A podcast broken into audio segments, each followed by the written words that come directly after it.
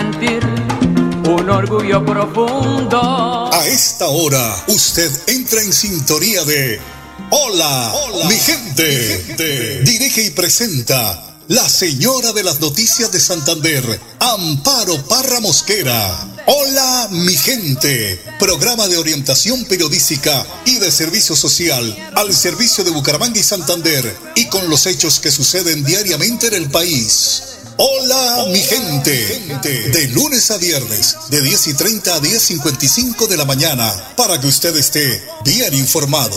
Amables oyentes, con ustedes la señora de las noticias en Santander, Amparo, Amparo, Jarra, Mosquera.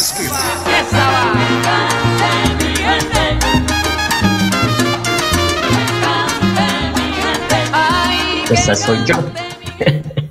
Hola mi gente, muy buenos días. Hoy es miércoles primero de marzo. Iniciamos este tercer mes del mes o sea, este primer trimestre del mes 2023, que hace que estábamos dando la Navidad y el Año Nuevo y mira dónde vamos ya. Y hoy es el Día Mundial del Reciclador y del Reciclaje. Recordemos que esta fecha se originó el primero de marzo de 1992 en Colombia. Recuerden ustedes, debido a que personal de la Universidad Libre de Barranquilla asesinó a 10 recicladores de base de oficio para posteriormente comercializar los cuerpos para investigaciones de estudiantes de medicina y tráfico de órganos. Esto se dio hasta la expedición de la ley 511 del 4 de agosto del 99, donde se establece el Día Nacional del Reciclador y del Reciclaje. Se determina el lineamiento para dignificar este trabajo, para que veamos nosotros los ciudadanos a estas personas como, como eso, que son personas. Y así, de esta manera, pues sabemos que ellos nos colaboran, nos ayudan a limpiar la ciudad. Felicitaciones a ese puñado de hombres y mujeres que laboran en tan noble oficio. Donar un Fotero en la, en la edición de este su programa Hola mi gente, Andrés Felipe Ramírez en el máster central, es quien musicaliza el programa en lo poquito que podemos porque es que hay mucha información y lamentablemente poco tiempo. Pero ustedes mandan. Si ustedes dicen que ponga más música, pues ponemos más música. Ustedes mandan. Nos pueden eh, escribir a nuestras redes sociales, nos pueden estar escuchando y viendo en www.melodiaenlinea.com. Aquí estamos en WhatsApp, estamos en Facebook Estamos en, todas las redes sociales. Ya me olvidó, me están olvidando las redes sociales. Bueno, es que soy poca amante de, de, de, estar en esto porque pierde uno mucho tiempo y eso no deja muchas cosas. Bueno, recordar que hoy miércoles primero de marzo a las 12 del mediodía en la Catedral de la Sagrada Familia, la Arquidiócesis de Bucaramanga va a oficiar una misa esto con el fin de conmemorar el cumpleaños número 75 de la Universidad Industrial de Santander. Las personas que puedan unirse a esta celebración pueden asistir a la misa 12 del mediodía en la Catedral de la Sagrada Familia. Además, un saludo muy especial al señor rector, a todo el personal de docentes, administrativo y estudiantes de esta gran universidad que nos tenemos que sentir orgullosos de que la Universidad Industrial de Santander tenga la sede principal en la ciudad de Bucaramanga. Hoy, en la prédica del Padre Sassano, habla de cómo escuchar, escuchar, porque es que no escuchamos, apenas oímos, pero no escuchamos, y cambiar. Muchas veces oímos una prédica, pero seguimos en las mismas y con los mismos. Aquí vamos a escuchar al Padre Luis Sassano. Lucas 11 del 29 al 32. Escuchar y cambiar. En primer lugar es, se agolpaban. Hoy muchas personas buscan a Dios de una u otra manera, buscan ese alivio a sus vidas en algo sobrenatural. Nosotros los cristianos no presentamos una ideología o una receta mágica. Nosotros te presentamos a una persona viva, a Jesús, hay veces que buscamos a Dios en cosas sobrenaturales y nos agolpamos en ello. Buscamos al cura sanador, o vamos a un lugar milagroso, buscamos a alguien que me lea los sueños, o una imagen milagrosa que me ayude, etc. Pero Jesús te muestra que Él está en lo sencillo, en lo simple, y todos los días te muestra signos de que está a tu lado. Búscalo en vos, Métete en tu silencio. Búscalo en tu oración simple y sencilla, con tus palabras. Búscalo en tu habitación, en tu familia, en tu gente, en los sacramentos. Ahí te aseguro que hay algo más extraordinario que en aquello que vos crees que es extraordinario. Y también están esos signos. Hay signos todos los días que te muestran esa presencia de Dios, pero también en eso, en tu vida cotidiana, en tu día cotidiano, en tu historia de vida. Hay signos que responden a muchos interrogantes que vos tenés. Pedirle a Dios que te haga ver, que puedas darte cuenta qué es lo que Dios quiere para vos y de vos y por dónde vas caminando. Que te abra los ojos para tener claridad en tu vida y para que vos, por sobre todo vos, seas claro para que tengas en claro dónde ir. Por eso no te atontes y trata de buscar la calma para ver los signos que están frente a tus ojos y no te das cuenta y te dicen aquello que tenés que hacer o por dónde ir. Por eso baja un cambio y pensá por dónde hay signos que son las pistas para tomar las decisiones adecuadas para tu plenitud de vida, para tu plan de vida, para ese plan de vida que Dios tiene para vos, para tu felicidad. Y por último, generación mala, no puedo decirte que todo es tranqui en la vida, no. También debo decirte que hay maldad, que hay gente que tiene maldad, pero nosotros no nos prendemos en esa porque nosotros le metemos pata y seguimos adelante como atletas. El atleta tiene en su mente llegar al final, incluso cuando sabe que ya no es el primero y no llega primero. Lo mismo sigue hasta el final. Nosotros igual, aunque nos caigamos o nos tropecemos, o alguien nos pone algo en el camino para no llegar, lo mismo seguimos hasta el final. Seguí, seguí, aunque te hagan cosas dolorosas, vos tenés que seguir. Que hay muchos que quieren festejar con vos tu llegada a la meta, a la meta de la vida. Que Dios te bendiga, te acompañe y te proteja. En el nombre del Padre, del Hijo y del Espíritu Santo. Así es, Padre. Solo creer en Dios, no en hechiceras, en brujas, en charlatanes, en pregoneros ignorantes, etcétera, etcétera, etcétera.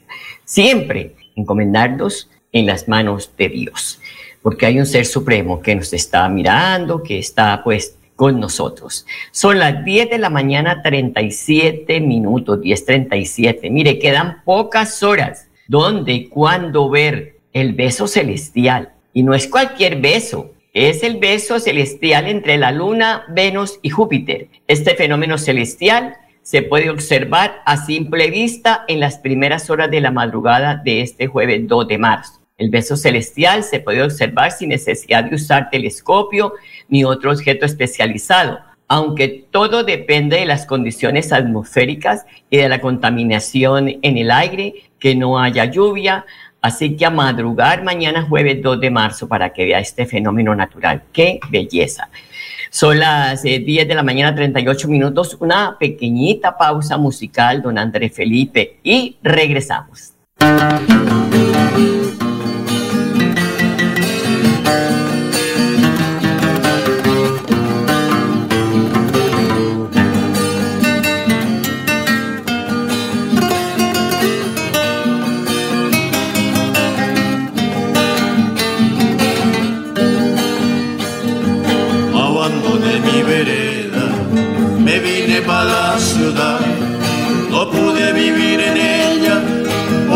Seguridad. Se abrieron las cosechas, todo quedó en Beguján. Solo cargué con mi vieja, mis hijos y nada más. Solo cargué con mi vieja, mis hijos y nada más.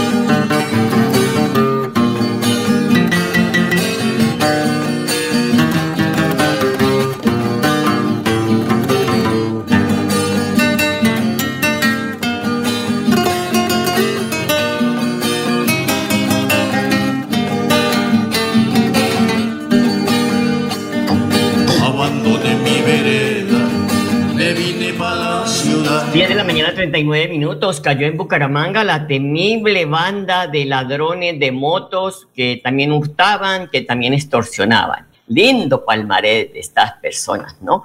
Según el comandante de la Policía Metropolitana, confirma que se capturaron siete presuntos involucrados en por lo menos el robo de 100 motos de toda clase de cilindraje.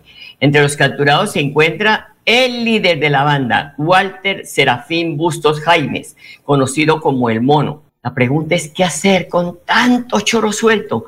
todos los días, pero todos los días la policía entrega resultados sobre la captura de bandas delincuenciales, llámese microtráfico, llámese robo, llámese raponazo, bueno, en fin, y no dan abasto. Y la pregunta es, ¿y esta gente dónde la van a meter? Tanto delincuente suelto.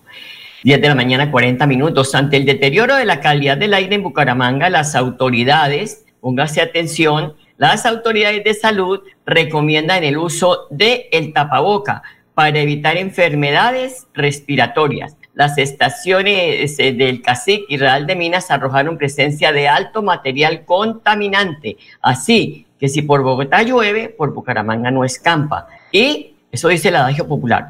Pero tenemos que usar el tapaboca para protegernos, sobre todo los adultos mayores y los niños.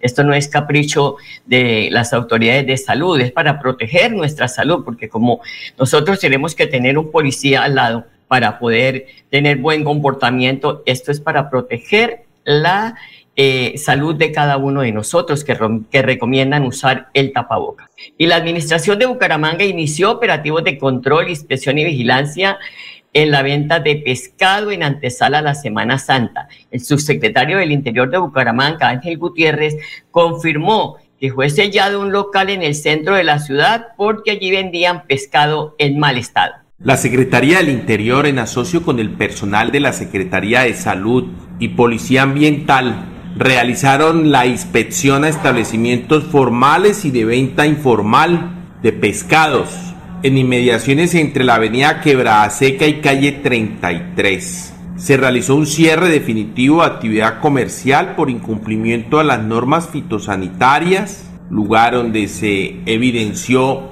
eh, las condiciones precarias de salud, presencia de animales domésticos en el mismo lugar donde se comercializan y se almacenan eh, estos alimentos, no contaba con servicio de agua potable, en fin, las condiciones no acordes no apropiadas para el almacenamiento y venta de alimentos. Estas acciones continuarán de manera articulada para darle las garantías a los compradores que estos alimentos se encuentran en buen estado, principalmente en vísperas de la Semana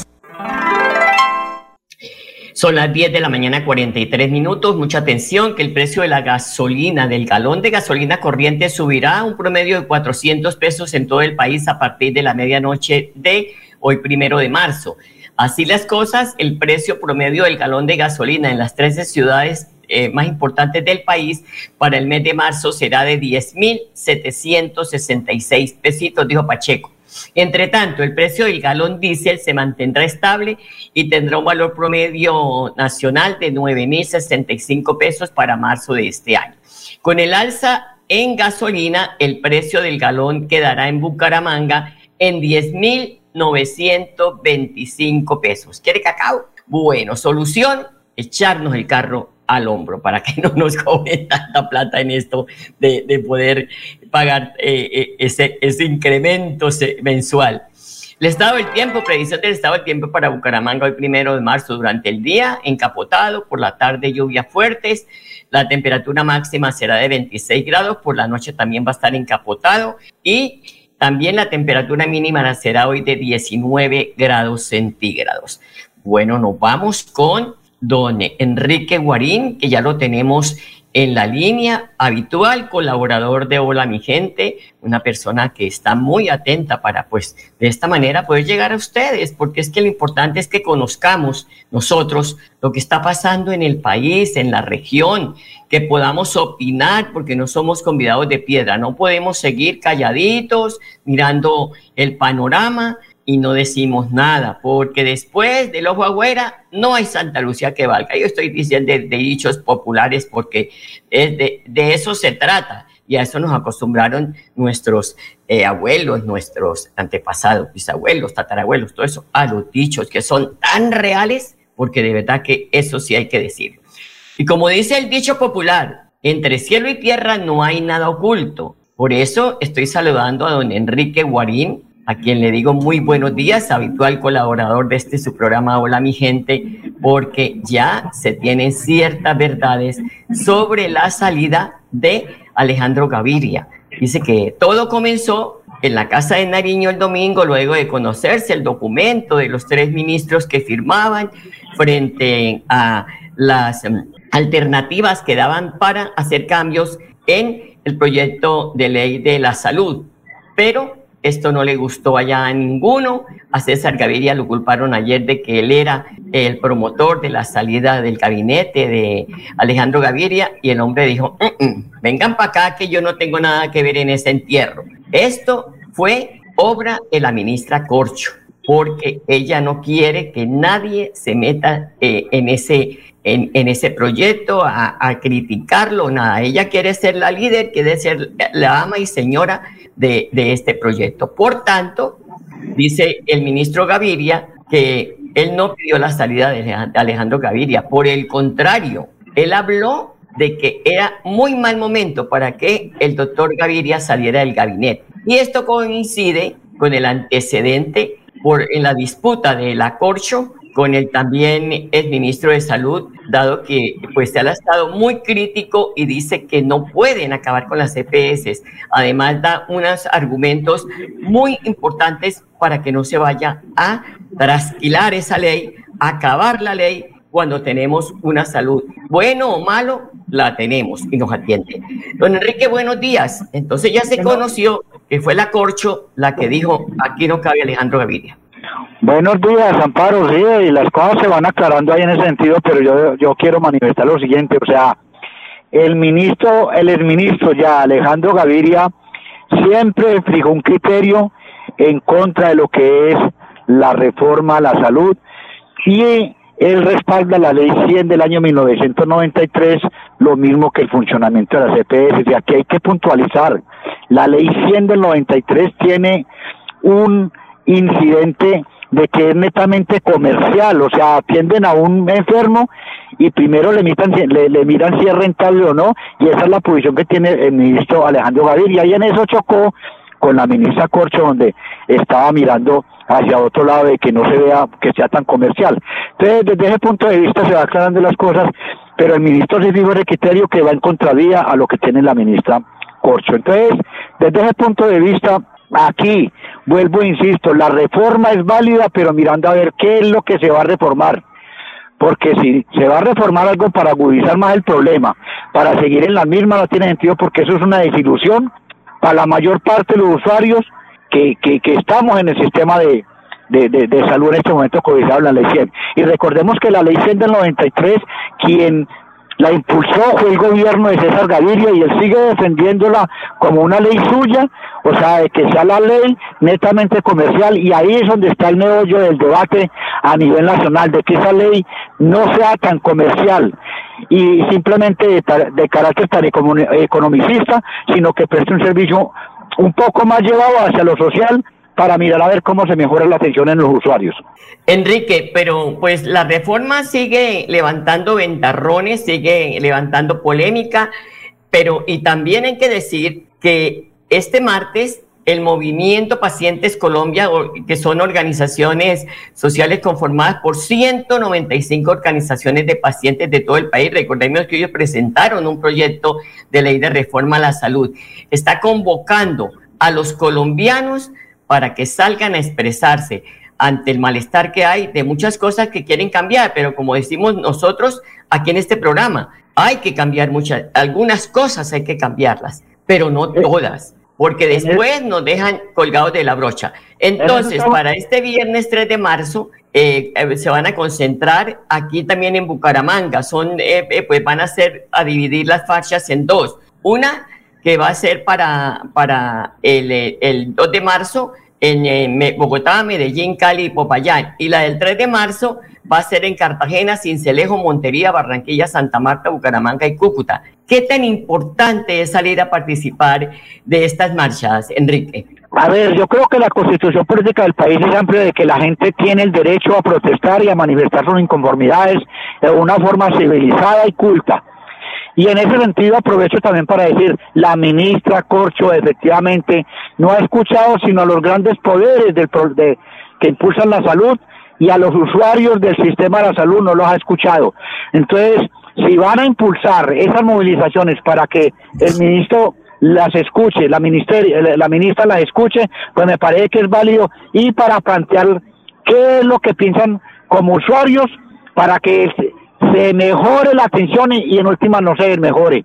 Desde ese punto de vista es importante y recordemos que también es un debate en que el sistema se aplique no depende de cómo se aplique, vertical o horizontalmente, que haya un debate importante en, ese sentido. Hay unos que dicen que no, que se siga aplicando horizontal y otros verticalmente, y eso tiene que ver con el problema del paseo, la muerte. Ahí está en eso. Entonces los usuarios tienen elementos muy importantes en ese sentido que aportar para el proyecto de lo que es la reforma de salud que pretende hacer el gobierno de, Gustavo Petro. En este momento lo que me preocupa, y me preocupa como ciudadana, es que cada que hay una opinión frente a la ley, el presidente Petro sale de verdad con una agresividad. Ayer el señor en Vargallera presentó un proyecto, pueden cruzar todos los proyectos y escoger lo mejor que hay en todos los que han presentado, es lo que piensa, piensa el pueblo colombiano. Pero de una vez salió, encendió esa lengua, Dios mío, y, a, tratar de acabar con, eh, con Lleras, con, con, el, con el, el ministro Lleras, el vicepresidente. Entonces, yo digo que no podemos seguir en esa tónica cuando estamos tratando de que él habla de una paz total, pero enciende la lengua y Dios mío, ¿quién lo calma? Es que el presidente tiene una característica muy especial, no le gusta que lo cuestionen y, eh, uno, y él como presidente debe aceptar que todo el mundo no piensa lo mismo y cuando hay críticas debe aceptarlas y no volverse contestatario, ponerse con ese temperamento ofensivo porque eso no le sirve a la democracia, le sirve al debate de la salud por, por la situación que está atravesando, digamos, en este momento por el proyecto que tiene el gobierno en el Congreso de la República. Entonces, hay que debatir y el presidente de la República debe tener paciencia para eso y que mejore ese temperamento porque eso no le sirve a nada a la democracia colombiana. Bueno, Enrique, Julio Acela, director del Observatorio Ciudadano de Santander, analista, investigador, usted que usted lo conoce, ha escrito un texto en La Silla Vacía titulado Visiones, Olores y Sabores de la Bucaramanga perdida por 400 años. Pero deleítese leyéndola y se la voy a enviar al correo, Enrique, porque vale la pena. Y hasta mañana, ¿no? Listo, hasta mañana, claro. Conozco a compañero Julio Acelas y sí, lo voy a leer, que él tiene unos escritos importantes para, para uno ilustrarse. Ahí está, de verdad que se deleita uno porque es muy interesante esa, esa lectura que le da eh, eh, a, este, a ese acontecimiento de lo que era la Bucaramanga de antes, la Bucaramanga de hoy, donde ya nos lamentamos de los parques que están llenas de marihuaneros. Eh, bueno, hay bastante complicada la cosa, pero es un deleite leer a Julio Acelas en la silla vacía. Son las 10 de la mañana, 53 minutos, 10.53, y les vamos a contar también que, recordarles más bien que en la ciudad, el municipio de, Florida Blanca, se va a implementar el pico y placa para taxistas desde el 13 de marzo. Dice el director de tránsito Ferney, eh, Ferley González que esta eh, decisión se está analizando porque también ha habido un requerimiento del gremio que están revisando el decreto con el fin de no perjudicarlos. Esta es una medida que empieza a regir a partir del día 13 de marzo. La vamos a retomar. En años anteriores la teníamos en año inmediatamente anterior se le había suspendido, pero hoy en día por un querer de los taxistas se retoma. A partir del 13 de marzo la restricción de pico y placa para los taxis que va desde las 7 de la mañana hasta las 9 de la noche de lunes a viernes. Esto con el fin también de eh, mejorar la movilidad y evitar tanta congestión. Quien no acoja la medida está expuesto a una sanción de 15 días de salario mínimo y a la inmovilización del vehículo. 10 de la mañana, 55 minutos, se nos acabó el tiempo. El tiempo en los medios de comunicación es así, volando, pasa, mejor dicho, como una flecha. A ustedes, amables oyentes, gracias por su sintonía. Les deseo un lindo día, bendecido por Dios. Y hasta mañana, los quiero mucho. Aquí termina Hola mi gente. Esperamos que hayan quedado informados del acontecer noticioso de la región y el país. Los esperamos mañana a la misma hora, 10 y 30 AM. Hola mi gente les desea que tengan un día bendecido por Dios. Hasta mañana, hasta mañana.